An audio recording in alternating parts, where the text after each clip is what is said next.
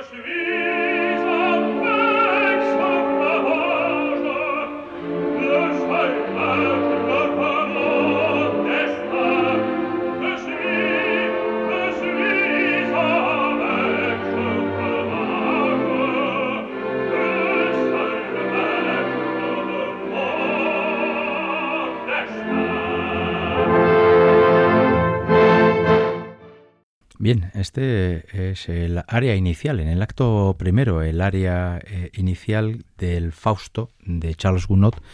del personaje principal de la ópera, el que da mm, título a la misma. Em, hoy he titulado el programa El Fausto francés y quiero dedicar todo el programa no a la ópera en sí, sino al protagonista, al personaje. Y la verdad es que desde que diseñé este programa he tenido siempre la misma duda y es que eh, esta, esta ópera es cierto que se titula Faust y parece que está muy clara y muy determinada quién es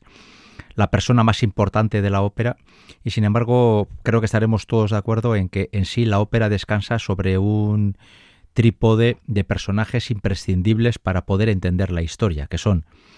Fausto, que es un tenor, y acabamos de escuchar en este área del acto primero la voz de Nicolai Gueda, Mefistófeles, que es el diablo, que es un bajo, y Margarita, que es la soprano, que es la víctima de toda esta historia y que es que es eh, eso, es una soprano, ¿no? Eh, el Fausto francés ha sido una ópera tremendamente popular durante muchísimas décadas.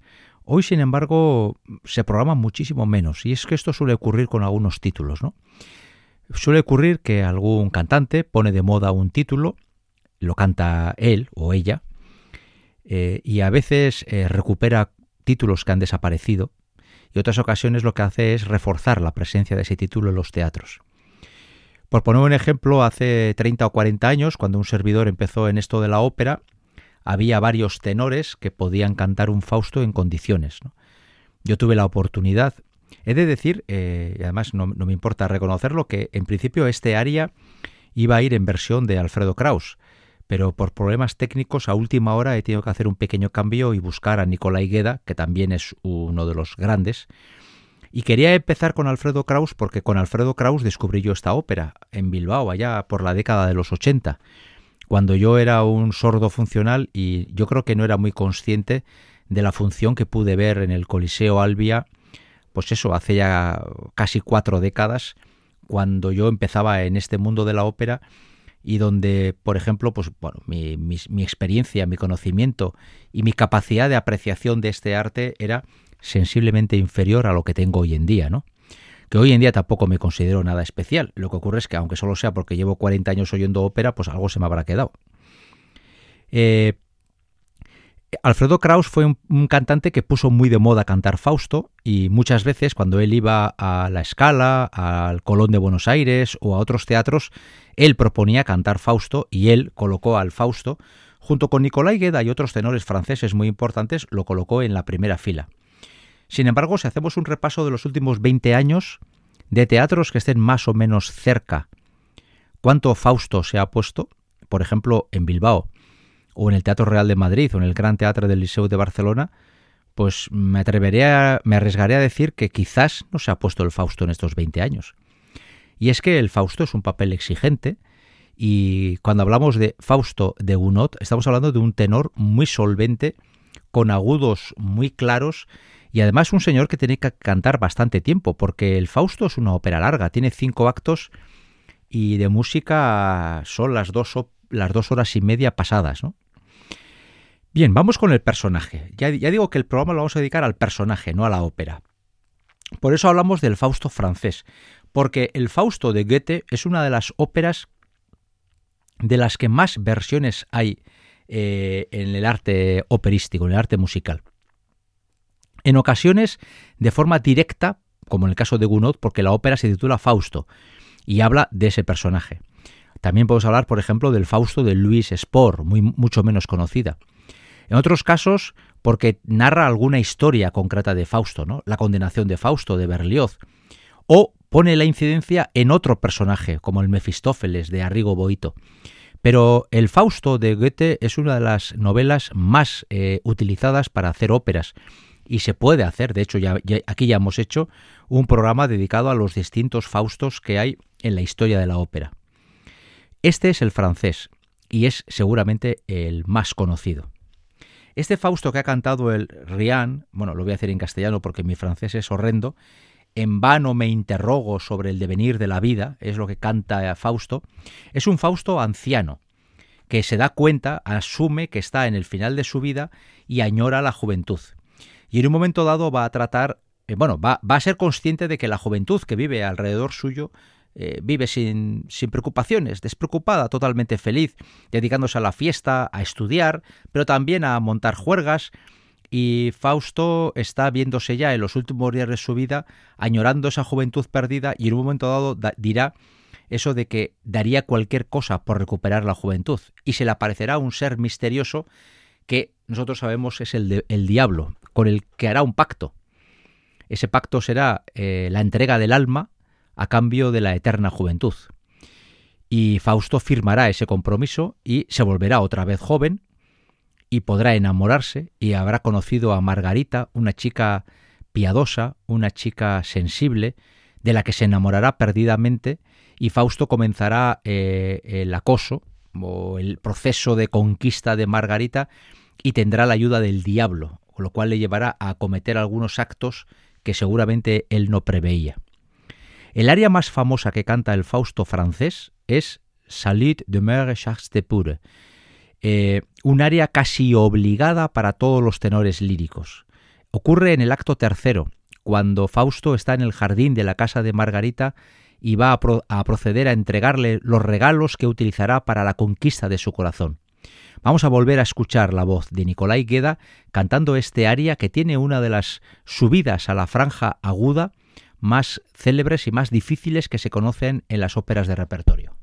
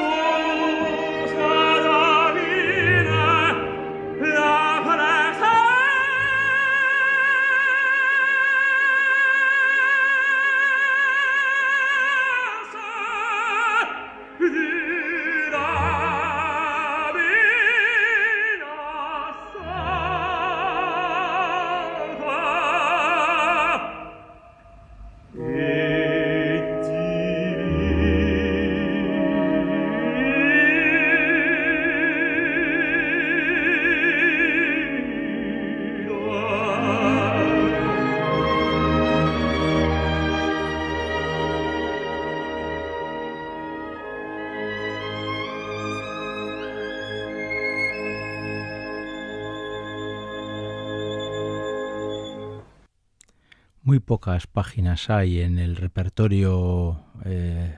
habitual que a la vez eh, signifiquen tanto dentro de lo que es la ópera romántica del siglo XIX, la ópera romántica francesa, y al mismo tiempo sea un ejemplo de dificultad técnica, porque este último ascenso al final que hace el tenor y que desde luego Nicolai Gueda lo ha hecho con una aparente eh, tranquilidad y facilidad que es casi insultante, eh, es motivo de y quebradero de cabeza para muchísimos tenores que sufren con este momento una barbaridad.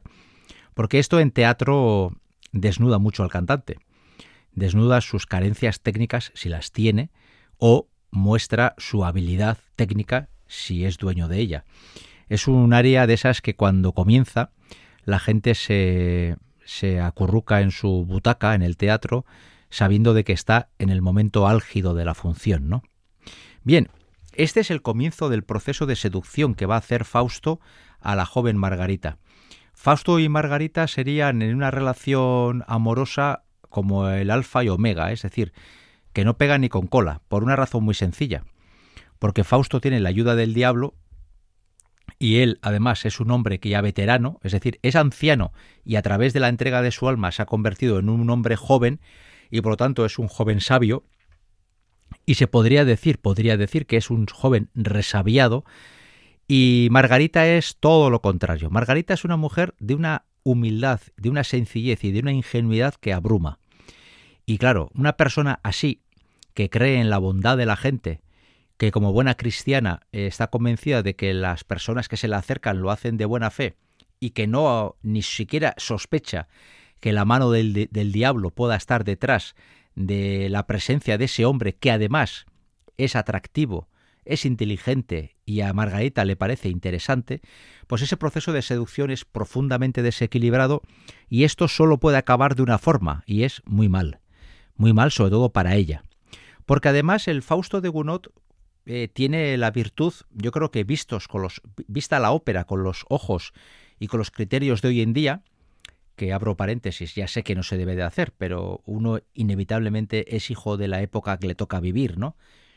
La verdad es que, cierro paréntesis, la verdad es que esta ópera es un ejemplo perfecto de lo que es el hombre activo, ese hombre que toma la iniciativa, que va a donde la chica, que le seduce, que le hace regalos, que trata de convencerle de que él es el hombre de su vida, y la mujer pasiva, una mujer apocada que está en su casa que, está sujeta a las buenas formas, a las normas, a las convenciones de la época, y en donde, por ejemplo, cualquier tipo de relación por ligera que fuera con un, un, hombre desde la soltería, podría entenderse como un acto impuro, ¿no? Y como un acto que podría manchar su honor. Bueno, pues la pobre Margarita que se mueve en esos parámetros, una mujer que trata de mantener a Fausto a distancia, aunque ella se siente fervorosamente atraído por él. Eh, pero Margarita eh, trata de, mantener, mantenerse dentro de esos cánones de pureza, de espiritualidad, de conveniencia y de, y de un comportamiento adecuado dentro de, dentro de los parámetros de la época. Su hermano, Valentín, que está en la guerra, que ha vuelto y se va a encontrar con un pastel hermoso. Y es que efectivamente al final Margarita va a caer en los brazos de, de Fausto. Y caer en los brazos de Fausto quiere decir que va a acabar no solamente acariciando y besando a Fausto, sino que va a acabar embarazada de él.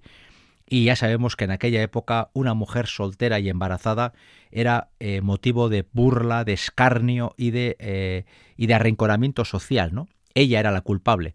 Eh, nadie arrinconaba y se burlaba del padre, pero la madre, la que llevaba el niño en su interior, era la que sufría el estigma social y la que era juzgada por todos como una mujer de, de virtud nula, de comportamiento inadecuado, y, ah, y, Margarita va a ser quien pague el pato por todo esto. Pues bien, vamos a asistir al, al tercer momento en el que Fausto adquiere una gran importancia. Y es ese momento en el que va a seducir a Margarita con sus palabras de amor. Déjame mirar y déjame tocar tu rostro. Bien, pues a través de esas palabras, eh, Margarita al principio se va a tratar de, de, oponer a la voluntad de Fausto, pero va a acabar en sus brazos y va a acabar tiempo después con el producto de ese amor eh, eh, inadecuado para la época. ¿no? Hemos escuchado en dos ocasiones la voz de Nicolai Gueda y vamos a venir a, a escuchar la voz de un tenor que hoy en día goza de cierto predicamento, yo creo que si comparamos con Gueda, con Kraus y con estos, hablamos de otra división, pero es uno de los tenores que hoy más se atreve a cantar el papel. Ella, Angela Giorgio, sí que es una diva, de incluso yo diría literalmente una diva, ¿no? Mientras que el Fausto, el tercer corte musical y el segundo Fausto es el de Vittorio Grigolo, un italiano que yo creo que es una voz sustancialmente más modesta. Pero a mí me gusta de vez en cuando eh, escuchar lo que tenemos hoy en día lo que está hoy en los teatros principales del mundo, lo que está hoy en las grabaciones pocas que se hacen de ópera. Así que vamos a escuchar este dúo de la seducción de Margarita en la voz del tenor Vittorio Grigolo, segundo Fausto de este programa, y le acompaña en el papel de Margarita de esa mujer inocente, Angela Giorgio.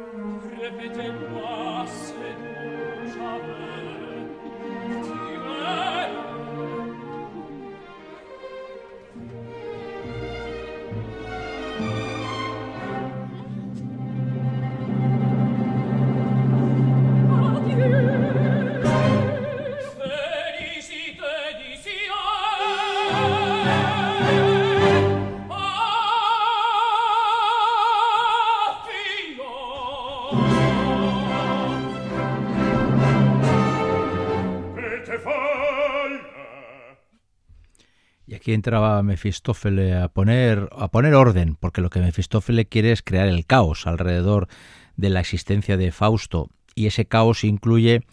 la, la violación o el embarazo no deseado de, de Margarita y todo lo que ello va a conllevar, ¿no? Bien, esta, bueno, por cierto, hemos oído la voz de Vittorio Grigolo. Eh, yo creo que estamos ante uno de los típicos ejemplos de cantantes actuales. Este señor tiene un timbre precioso de voz.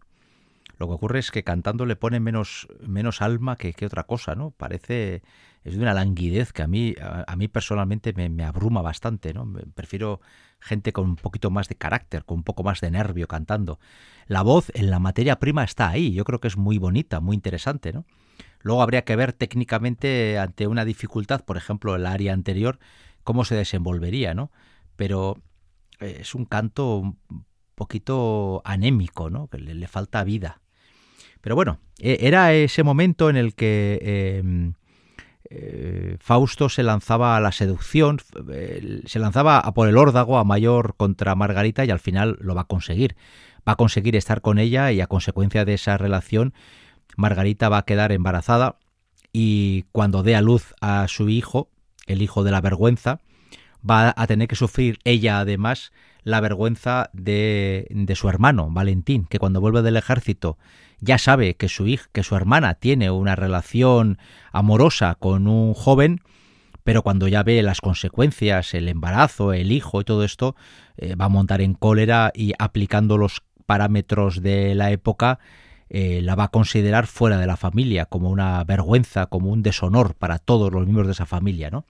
Margarita es una persona sin padres y por lo tanto su hermano, otro hombre, es quien ha asumido esa responsabilidad y quien eh, representa o defiende los valores de honradez y de decencia que en toda familia cristiana tienen que imperar, cosa que Margarita no ha sabido respetar con ese embarazo, ¿no? con una prueba muy evidente. Estamos haciendo este programa 265 de Ópera On aquí en Radio Vitoria eh, Gorka Torre en apartado técnico y un servidor Enrique Bert ante el micrófono, somos quienes estamos haciendo esta propuesta que gira en torno al personaje principal de la ópera Faust de eh, Charles Gounod. Una ópera que, como decía hace unos minutos, ha tenido siempre un gran predicamento y que hoy, sin embargo, pasa por una fase de relativo, yo diría también de, sí, muy relativo olvido, ¿no?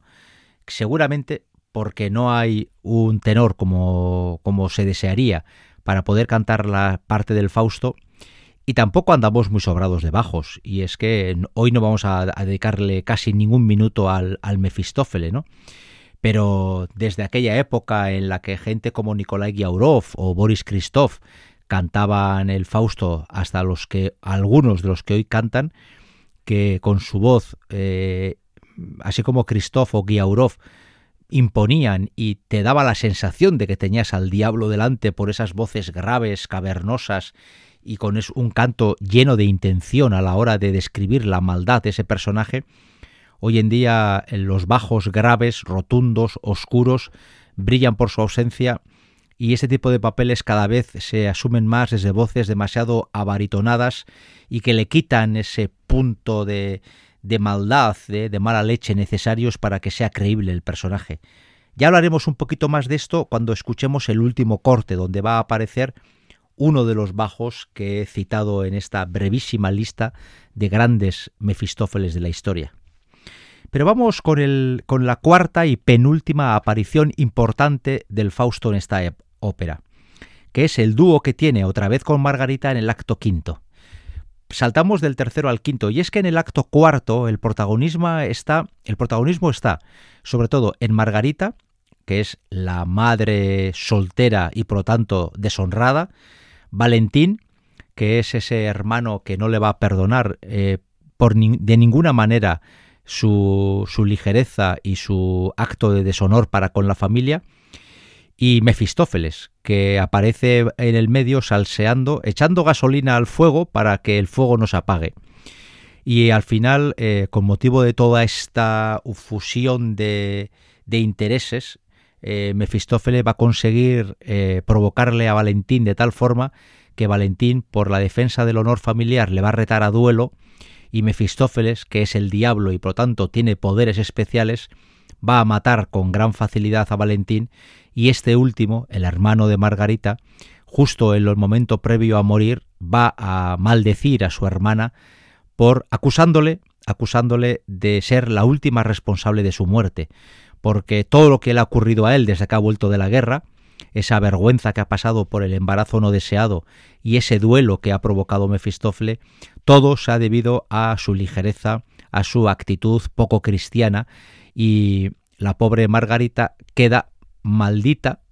para siempre y por lo tanto, según los cánones de la época, queda condenada al infierno. Fausto aún no es consciente de que él también va a ir al infierno, porque ha vendido su alma al diablo, y empieza a asumir que todo lo que está pasando aparentemente de bueno, ha conquistado a Margarita, es joven y puede gozar en principio de una vida eterna, todo esto lo ha conseguido porque ha vendido su alma a Mefistófeles, y Mefistófeles comienza a exigir el cobro de la deuda. Así que Fausto se va a enterar que Margarita está en prisión, porque en aquella época este tipo de ligerezas se castigaban con la prisión, y Mefistófeles le va a decir que solo un mortal podrá sacar a Fausto, perdón, a Margarita de la cárcel, y allá Fausto irá, en ese sentido, sí, valiente, sin temor, y eh, Mefistófeles a través de su magia le introducirá en la prisión y dentro de la prisión tendrán el dúo de amor eh, los dos amantes, porque esta Margarita, ya he dicho que era una mujer preñada de ingenuidad, aún sigue profundamente enamorada de semejante calavera, que es Fausto, ¿no? Y, bien, aquí van a tener este dúo en el que eh, ambos van a declarar eh, sus aparentes buenas intenciones, pero ya se empieza a vislumbrar el futuro inmediato de cada uno. Y es que Margarita está muy arrepentida de lo que ha hecho, porque ha perdido su honra por el encuentro, por un encuentro casual con un hombre, y Fausto se siente mal porque le ha hecho mucho daño a una buena persona como es Margarita. Y este dúo de la prisión va a ser el preludio a la última escena en la que cada uno va a encontrar el futuro, pues no sé si que merece o que no merece, pero que es el que ocurre en, en la ópera, en esta ópera de Charles Gounod. Este cuarto corte musical importante de Fausto nos va a permitir escuchar a otro gran Fausto de la historia, el sueco Jussi Björling. Le acompaña en este dúo del acto quinto Elisabeth Söderström.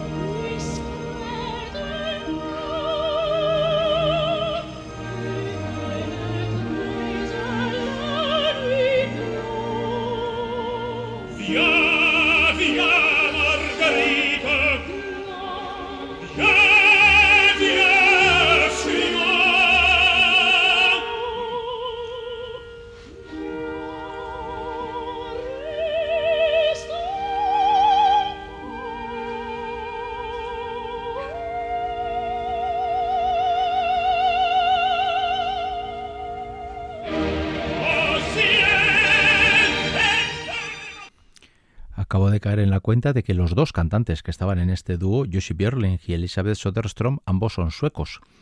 Una escuela, la sueca, como la finesa, las escandinavas en general, que ha dado eh, grandísimos cantantes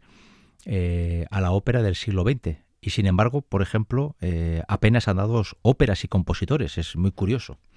Bueno, vamos con el último corte musical con el que cerramos este programa dedicado al personaje central del Fausto de Gounod, que es evidentemente Fausto. Bien, ya venimos anunciando cómo va a terminar todo, y es que como el final es, no sé si feliz, pero por lo menos sí lógico, eh, mientras Fausto va a terminar empujado a los infiernos por Mefistófele, que bien que se cobra la factura, la pobre Margarita eh, en la prisión va a pedir perdón, se va a arrepentir de sus actos y al final un coro celestial va a aparecer en el escenario y este coro celestial va a traer el mensaje de Dios en el, a través del cual se le perdona a Margarita su desliz y por lo tanto es aceptada en los cielos como una mujer eh, pura debido a su arrepentimiento, mientras que Fausto, que comenzó una que comenzó la época la Jesús lo diré, la ópera allá en el acto primero, avejentado y cerca de la muerte, acabará joven, pero trasladado por, Mefistófeles al más profundo de los infiernos por haber cometido el pecado mortal de haber vendido su alma. Y así terminará eh, la ópera en una escena en la que se juntan dos elementos que son aparentemente muy antagónicos. Por un lado, la última escena es la de ese coro celestial donde la voz de un niño de una forma casi angelical va a llamar a Margarita para que acuda al cielo, y justo antes los tres personajes principales de la ópera, en el único momento en el que estos tres personajes se reúnen a cantar juntos, van a hacer el famoso trío final, alerta, alerta. Esa alerta es la que da Mefistófeles porque les mete prisa para que se dejen de zarandajas de amores porque cada uno viene a cubrirse o a, cobrarse su factura, ¿no? Mefistófeles quiere llevarse a Fausto para los infiernos ya y Margarita quiere entregar su alma a Dios y ofrecerle su arrepentimiento más sincero. Este es el único momento en el que los tres principales cantantes coinciden en escena y es una escena, esta última final, la del trío de, de, de este Fausto, que ha sido interpretada por los más importantes cantantes del siglo XX, que es el siglo fonográfico, y prácticamente casi todos los tenores eh, bajos y casi todas las sopranos de cierta relevancia han llegado a cantar este, este momento. Mm, si me permiten, es algo eh, curioso, ¿no? Pero cuando yo antes mencionaba al principio que tuve la fortuna de escuchar el, el Fausto de Alfredo Kraus allá por los años 80, en aquel Fausto la Margarita era ni más ni menos que Mirel Lafreni y el Fausto era Justino Díaz. Yo no sé lo que hoy se pagaría por escuchar una función así, aquí en Bilbao. Habría gente que pagaría muchísimo dinero por poder escuchar a esos tres cantantes en esta ópera. Yo recuerdo que en aquella, en aquella época yo iba a la ópera como el que iba poco menos que a ver un partido de fútbol, pensando que este tipo de cosas que hoy entiendo que eran casi extraordinarias, por entonces me parecían de lo más normal, ¿no? Poder escuchar, en, no en mi ciudad, pero a las puertas de mi ciudad, eh, a cantantes de esos que llamamos de disco, poder escucharlos en una ópera tan popular como era entonces el Fausto de Gounod. Es más que probable que en un futuro inmediato algún tenor o algún bajo solvente vuelva a colocar al Fausto en primera línea dentro de las programaciones de los teatros. Pero lo cierto, y yo puedo, ya tengo una cierta perspectiva de 40 años para observar ese cambio, como ocurre, por cierto, con otras óperas, hace no mucho hablábamos de La Favorita, de Gaetano Donizetti, otra ópera que en su momento el mismo Alfredo Kraus la puso muy en boga y que hoy en día pues es una auténtica rareza y yo no recuerdo los años que llevo sin escuchar esta ópera, pero son bastantes, ¿no? Es decir, son óperas que van y vienen mm, por momentos, dependiendo de los cantantes y también un poquito de las modas. ¿no? Fausto es una ópera larga, tiene cinco actos, al, más estilo francés, y al final uno se pasa en el teatro pues tres horas pasaditas, ¿no? con descansos incluidos. Y el personaje de Fausto, que es al que hoy le hemos dedicado el programa, es un personaje muy complejo, primero porque tiene mucho que cantar, Luego, segundo, porque tiene algún área que ya la hemos escuchado, el Salut de Mère Chastepur, que es muy difícil y es muy fácil hacerla mal. Y luego es un personaje de muchísimos matices. Tienes que empezar siendo un viejo, luego tienes que ser un joven impulsivo, luego tienes que ser un auténtico calavera y, ser un hombre sin piedad para seducir a Margarita, para acabar siendo un hombre arrepentido y entregado al más profundo de los infiernos, ¿no? Y hombre, yo no voy a decir que se pida un gran actor, pero por lo menos no un cantante mueble, que todavía hay de esos, ¿no? De esos que se ponen en el escenario, cantan, se van y vienen y sin darle ningún tipo de matiz eh, dramático al personaje que están construyendo con la voz, ¿no? El caso que nos ocupa, este trío final que vamos a escuchar, los tres cantantes, desde luego, famosos lo son y mucho, porque el Mefistófele va a ser Nikolai Giaurov, que antes hablaba que es uno de los grandísimos Mefistófeles de la historia. Margarita va a ser Joan Sutherland, que de francés andaba así así, cantaba el francés a su manera, pero como soprano es una virguería absoluta. Y el último Fausto que vamos a escuchar hoy aquí, después de Nicolai Gueda, de Vittorio Grigolo y de Jussi Björling,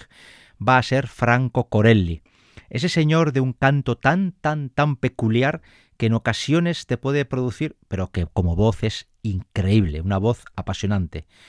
En la confianza de haberles hecho pasado, haber, haber hecho pasar un buen rato con el Fausto francés, con ese Fausto que protagoniza la ópera de Charles Gounod, en la confianza de que las opciones que les hemos ofrecido hoy han sido de su gusto, hasta la semana que viene.